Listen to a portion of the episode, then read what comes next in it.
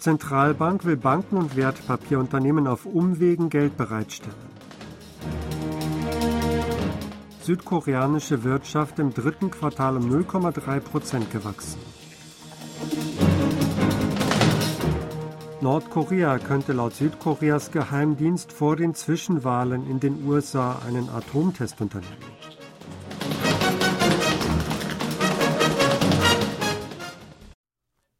Die südkoreanische Zentralbank hat Maßnahmen zur Stabilisierung des erstarrten Geldmarktes beschlossen. Der Geldpolitikausschuss der Bank of Korea präsentiert am Donnerstag Maßnahmen zur Stabilisierung des Geldmarktes und des Anleihemarktes. Die Notenbank beschloss, Bankschuldverschreibungen von Banken und Anleihen öffentlicher Institutionen in eine Liste von zulässigen Wertpapieren aufzunehmen, die sie für die Kreditvergabe als Sicherheit akzeptiert. Die Maßnahme wird ab dem 1. November für drei Monate gelten.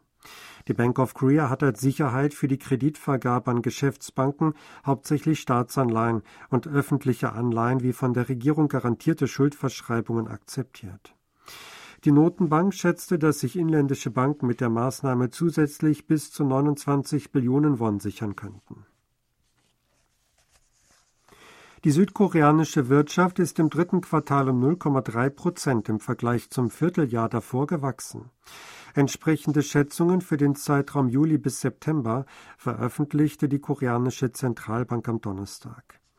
Mit dem Zuwachs im Vorquartalsvergleich den neunten Monat in Folge seien die Markterwartungen übertroffen worden. Als Grund für den erneuten Zuwachs nannte die Zentralbank einen Anstieg des privaten Verbrauchs und der Sachinvestitionen. Der private Konsum habe um 1,9 Prozent zugelegt, bei den Sachinvestitionen habe der Anstieg 5 Prozent betragen. Die Exporte legten in dem Zeitraum um 1 Prozent zu. Damit gelang eine Kehrtwende, nachdem die Ausfuhren im Vierteljahr davor noch um 3,1 Prozent geschrumpft waren. Jedoch legten die Importe um 5,8 Prozent zu. Der südkoreanische Nachrichtendienst NAS hat an seiner Einschätzung festgehalten, dass Nordkorea bis zum 7. November, dem Vortag der Zwischenwahlen in den USA, einen siebten Atomtest unternehmen könnte.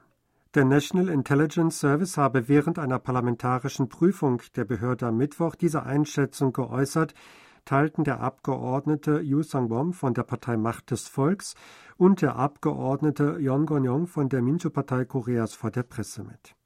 Der Geheimdienst hat in einer Plenarsitzung des Parlamentarischen Geheimdienstausschusses am 28. September berichtet, die Wahrscheinlichkeit eines Nuklearversuchs sei gestiegen, weil der Tunnel Nummer 3 im nordkoreanischen Punggye fertiggestellt sei.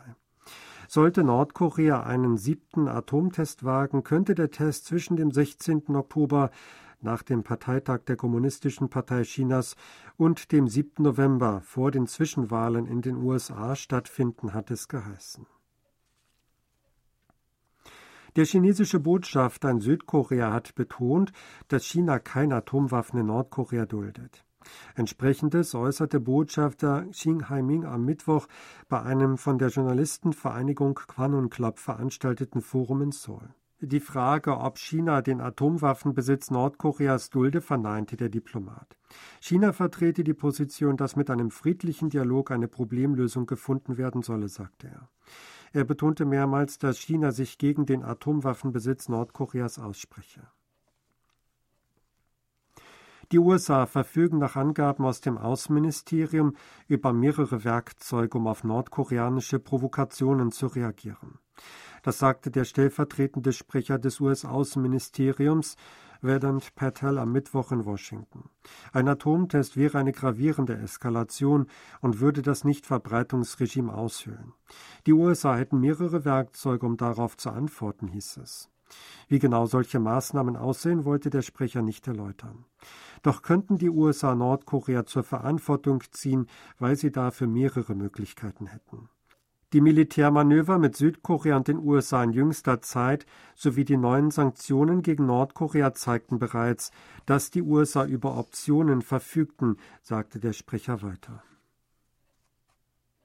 Das südkoreanische Militär hat als Teil des laufenden Manövers Hoguk eine groß angelegte gemeinsame Landungsübung abgehalten. Laut der Marineinfanterie wurden am Mittwoch in Pohang Landungsangriffe aus der Luft und vom Meer ausgeübt. Für die Übung wurden etwa 6000 Soldaten der Marine und Marineinfanterie und über 40 amphibische Angriffsfahrzeuge eingesetzt.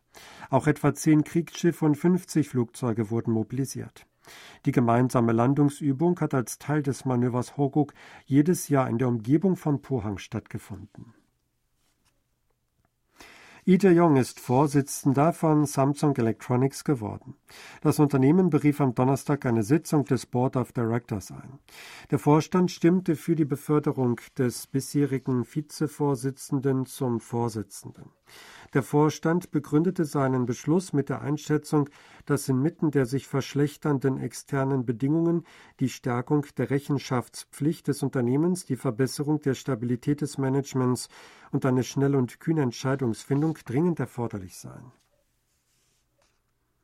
Samsung Electronics hat im dritten Quartal einen deutlichen Einbruch des Betriebsgewinns von über 30 Prozent hinnehmen müssen. Das Unternehmen gab am Donnerstag bekannt, dass der Umsatz im dritten Quartal nach vorläufigen Schätzungen im Vorjahresvergleich um 3,79 Prozent auf 76,78 Billionen Won oder 54 Milliarden Dollar gestiegen sei. Das entspricht dem bisher höchsten Stand in einem dritten Quartal. Samsung wird voraussichtlich einen neuen Jahresrekord beim Umsatz erzielen, weil in den ersten drei Quartalen jeweils ein neuer Rekordumsatz verzeichnet wurde. Das Ergebnis wird auf den guten Absatz bei Smartphones und den höchsten Quartalsumsatz bei Foundry sowie mittelgroßen und kleinen Panels zurückgeführt.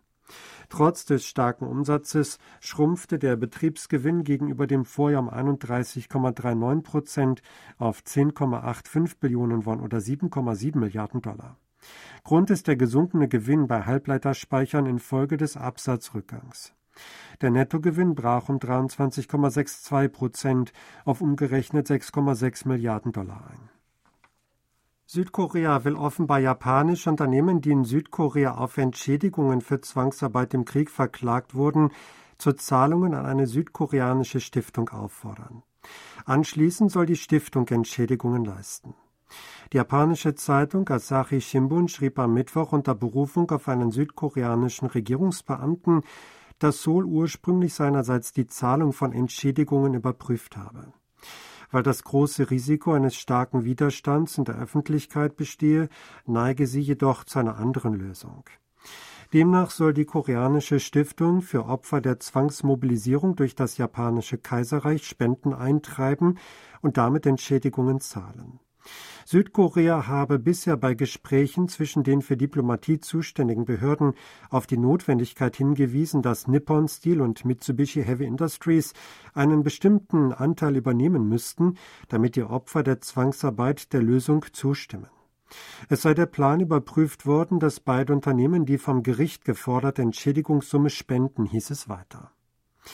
Beide Unternehmen haben sich trotz der Gerichtsurteile bisher geweigert, früheren koreanischen Zwangsarbeitern Entschädigungen zu zahlen.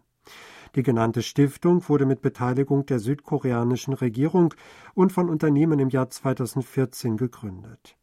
Mit den Mitteln daraus sollen Verstorbene und überlebende Opfer der Zwangsmobilisierung zur japanischen Kolonialzeit und Hinterbliebene unterstützt werden. Das waren aktuelle Meldungen aus Seoul, gesprochen von Sebastian Ratzer.